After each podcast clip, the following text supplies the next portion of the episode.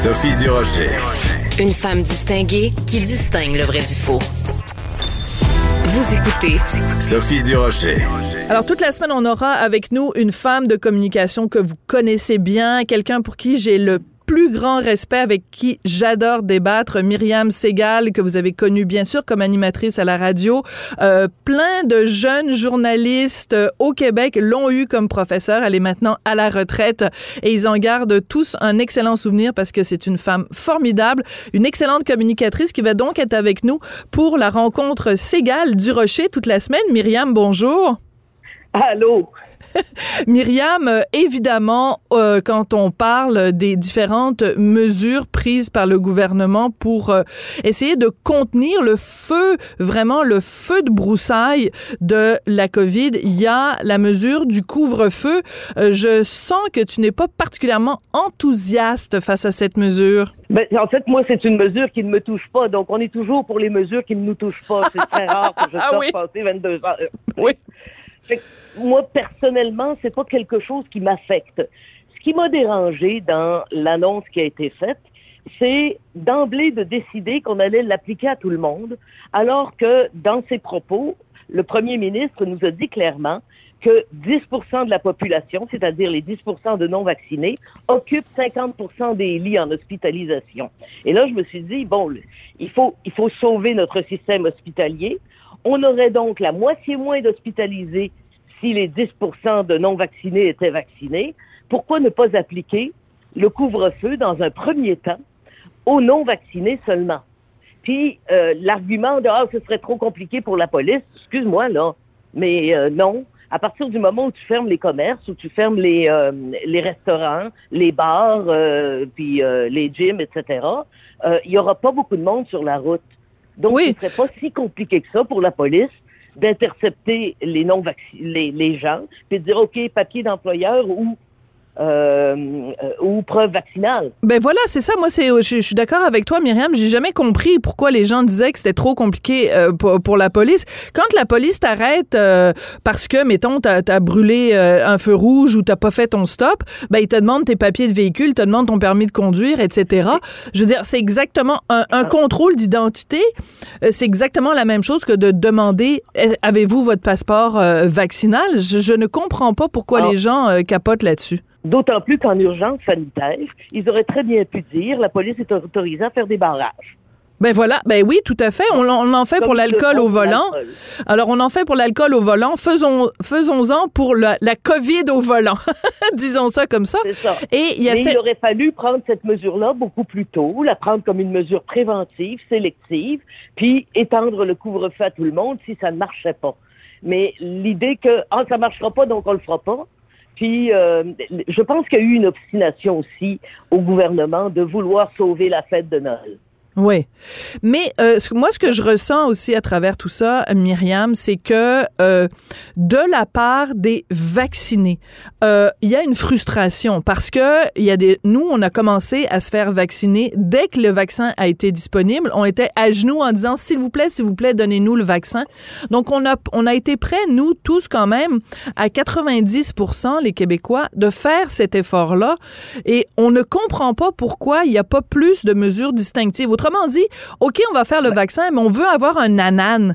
P- Si on n'a pas le Oui, c'est nanan qui vient avec, ben on est frustré. jamais Donc, eu, on n'a jamais eu le parfaitement nanan. raison, on n'a jamais eu la récompense Voilà. pour l'effort qu'on faisait. Euh, et là, on cherche des moyens de punir. Par exemple, on pourrait empêcher euh, les gens d'acheter du pot puis de la, euh, des bouteilles de vin à la SAQ. Ça les empêchera pas d'aller au dépanneur en acheter. tu sais, Bon, tu sais. Alors là, là, on est dans une mesure punitive pour les non-vaccinés au lieu d'être dans une mesure euh, euh, sanitaire logique. Là, on est vraiment à la recherche d'un moyen de les punir et non plus euh, d'une mesure sanitaire. Puis je pense que c'est là qu'est le défaut de ne pas avoir au Mhm. moins essayé d'appliquer le couvre-feu aux non-vaccinés seulement. Moi, je veux savoir, Myriam, comment tu t'es sentie euh, quand tu étais euh, chez toi le, le 30 décembre et qu'on nous a euh, envoyé ce qui ressemblait à une alerte Amber. Là, c'est une alerte qui a retenti sur nos cellulaires. Je veux juste te raconter puis raconter aux auditeurs, si tu le permets, Myriam. On était chez Oui. nous et euh, quand l'alarme a ressenti, mon fils qui a 13 ans est parti à pleurer. Il était tellement, il trouvait ça tellement angoissant, puis il a dit, maman, c'est comme dans le film La Purge. C'est un film où les gens ont le droit de s'entretuer dans les rues et on annonce le début de la purge avec des gens qui se promènent avec un, comme un haut-parleur dans les rues pour annoncer ça. Mon fils, il capotait, il disait, c'est comme dans la purge. C'était excessivement stressant comme façon d'annoncer aux gens que le couvre-feu allait commencer. Oui, c'était agressif. On, s'est senti agressé, d'autant plus que moi, je fais partie des, euh, des clients d'Elix qui ensuite ont été privés pendant une heure de TV. Pauvre toi! Mais, euh, tu sais, je, trouve pas bête qu'ils aient utilisé le système d'alerte. Le système d'alerte n'est pas très facile à moduler.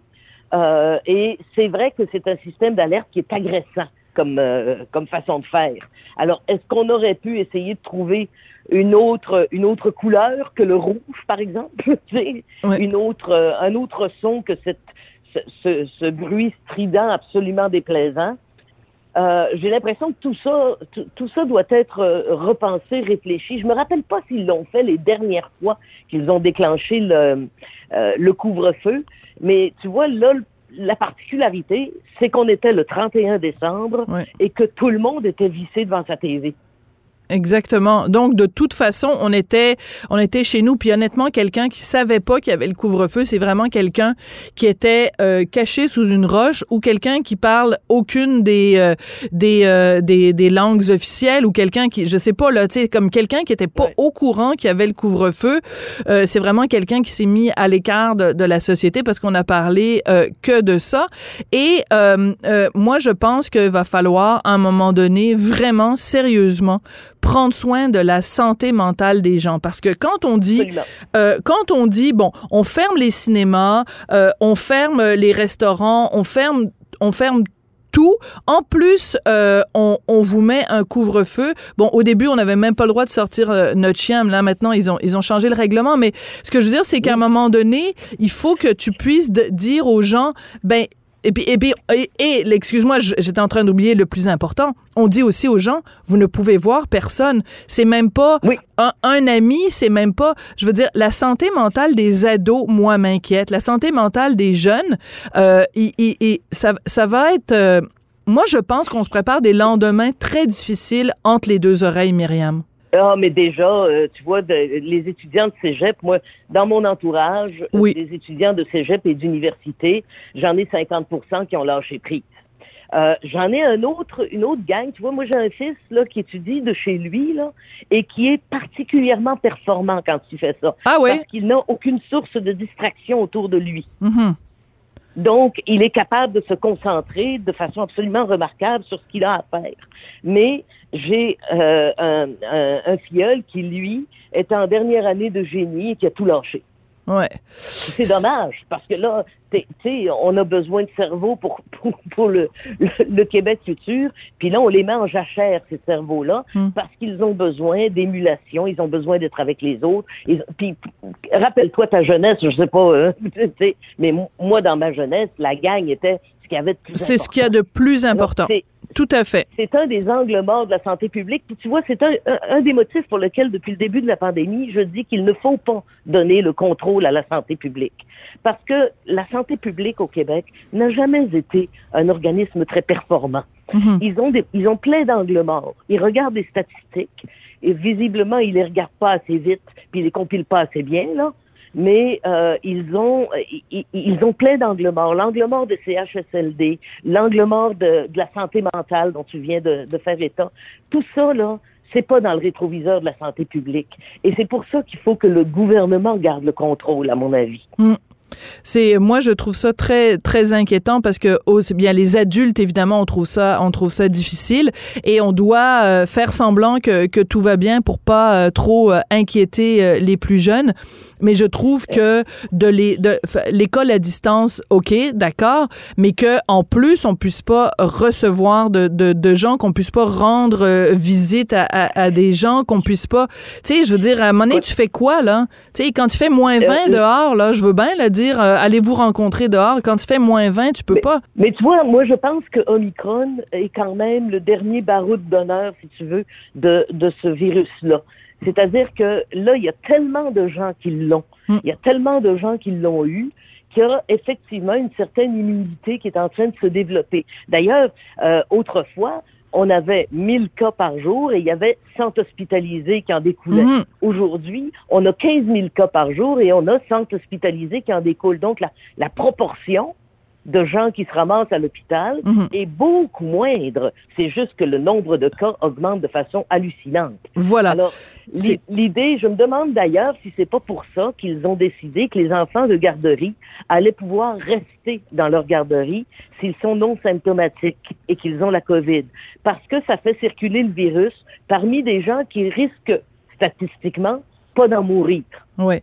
Euh, une question qui se pose.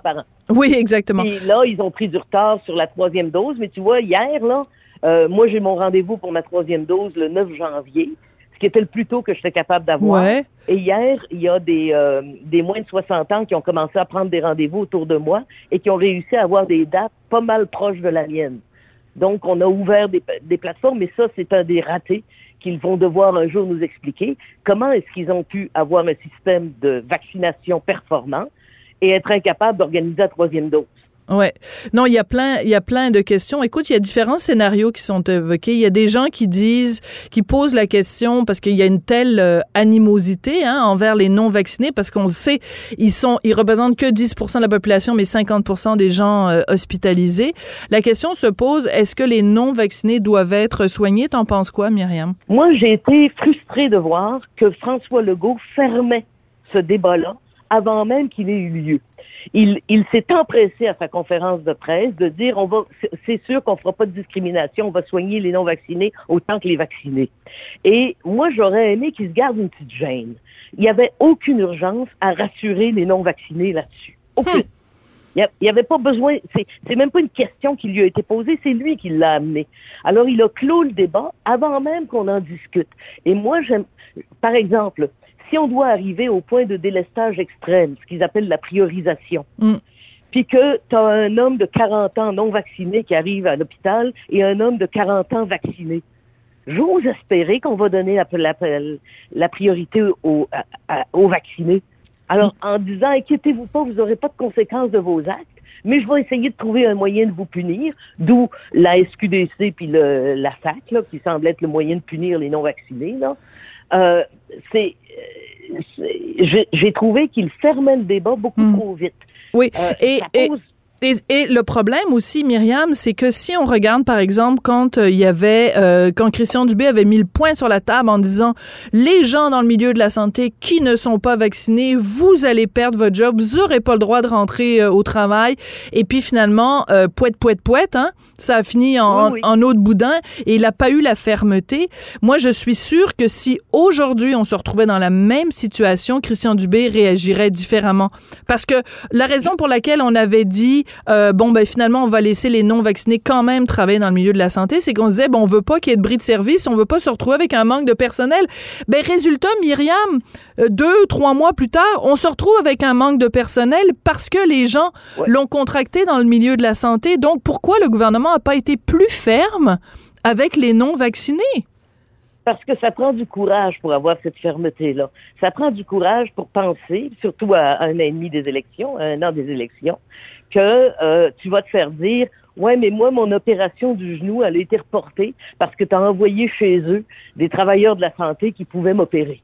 Ben, Oui, mais, mais regarde comme c'est c'est une vision à court terme. C'est que oui, en effet, peut-être que les gens auraient été fâchés à ce moment-là, mais regarde comment les gens vont être fâchés aujourd'hui parce qu'il y en a plein de délestages qui va devoir se faire, justement, entre autres, pas uniquement pour ça, parce que des non-vaccinés ont continué de travailler dans le domaine de la santé. Et, euh, et le message qu'on a envoyé, c'est, ben, le gouvernement vous fait des petites menaces euh, et euh, dès que vous euh, dès que vous dites non, non, non, on le fera pas, ben, le gouvernement euh, s'écrase. Écoute, Myriam, il nous reste un petit peu de temps. Je veux absolument qu'on parle de cette décision de fermer les épiceries le dimanche. Je t'avoue, c'est tellement énorme que moi, je l'avais pas vu passer. C'est-à-dire que quand le gouvernement a annoncé on va fermer les commerces euh, les dimanches pendant trois dimanches de suite, dans ma tête, ça excluait les épiceries. Je fais partie de ces gens euh, peut-être naïfs. Je me suis dit, ben non, les épiceries, on a tous besoin de, de, de se nourrir. Puis moi, ça me tente pas un dimanche d'être obligé d'aller acheter des ramen à un dollar au dépanneur.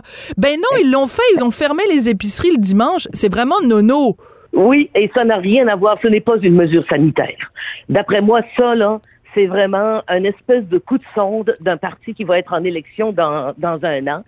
Euh, et il y a eu au cours de la pandémie des, euh, revendications nouvelles parce que le débat a été fait en 80, je pense c'est en 94 qu'on a eu le débat sur euh, doit-on fermer les commerces le dimanche, puis on a fini par choisir une certaine liberté pour tout le monde.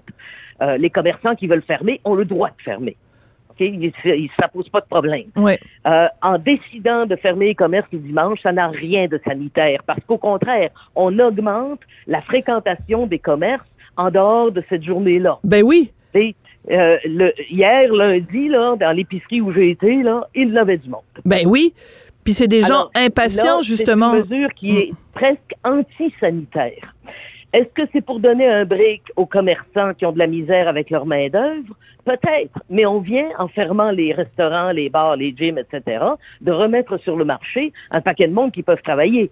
Alors, c'est pas très logique. En fait, je, n'ai pas trouvé la logique et j'ai eu l'impression que c'était un coup de son pour voir, ouais, cette mesure-là, est-ce qu'elle passerait bien dans le public? Est-ce que ça pourrait être un sujet de, mm. de promesse électorale? Moi, je suis très hostile à la fermeture des commerces le dimanche. Euh, je pense par contre qu'on devrait peut-être euh, assouplir la loi sur la concurrence. Tu sais qu'il y a des euh, endroits où les pharmacies ont négocié entre eux autres. Garde, toi, tu vas être ouvert tel dimanche, toi, tu vas être ouvert tel autre dimanche, etc. De manière à ce qu'il y ait toujours une pharmacie ouverte hum. dans les environs. Ouais. OK? Et le bureau de la concurrence leur est tombé dessus. Donc, vous n'avez pas le droit, ça, c'est de la collusion. Ben là, franchement, je veux dire... si, si au lieu de fermer les commerces le dimanche, on disait euh, Bonne idée. les commerces genre épicerie, pharmacie, etc. Vous avez le droit dans un rayon, par exemple, de 50 km, de vous entendre entre vous pour qu'il y en ait toujours un d'ouvert. Ben oui, c'est sûr. Si tu peux pas aller au Provigo, tu vas au IGA. Si tu peux pas aller au IGA, tu vas, tu vas au métro. Ben, la même chose avec les pharmacies. Tu as tout à fait raison. Puis à ce moment-là, on remet aussi euh, un certain nombre de responsabilités entre les mains des entreprises et on a moins d'intervention du gouvernement. Euh, et Dieu sait que depuis deux ans, le gouvernement s'est fait aller pas mal fort et euh, en, en s'ingérant dans toutes sortes de domaines, on peut-tu, euh, euh, est-ce qu'on peut, s'il vous plaît, juste un petit peu laisser les entreprises aussi gérer un certain nombre de choses. Myriam, ça a été un plaisir de, te, de se parler. J'ai déjà hâte à demain. Merci beaucoup pour euh, tes lumières et puis on continue de, de réfléchir euh, à tout ça. Un plaisir. À demain. Myriam Segal, donc euh, ex-animatrice, professeure de journalisme et de communication à la retraite. Elle va être avec nous toute la semaine pour la rencontre Segal du Rocher.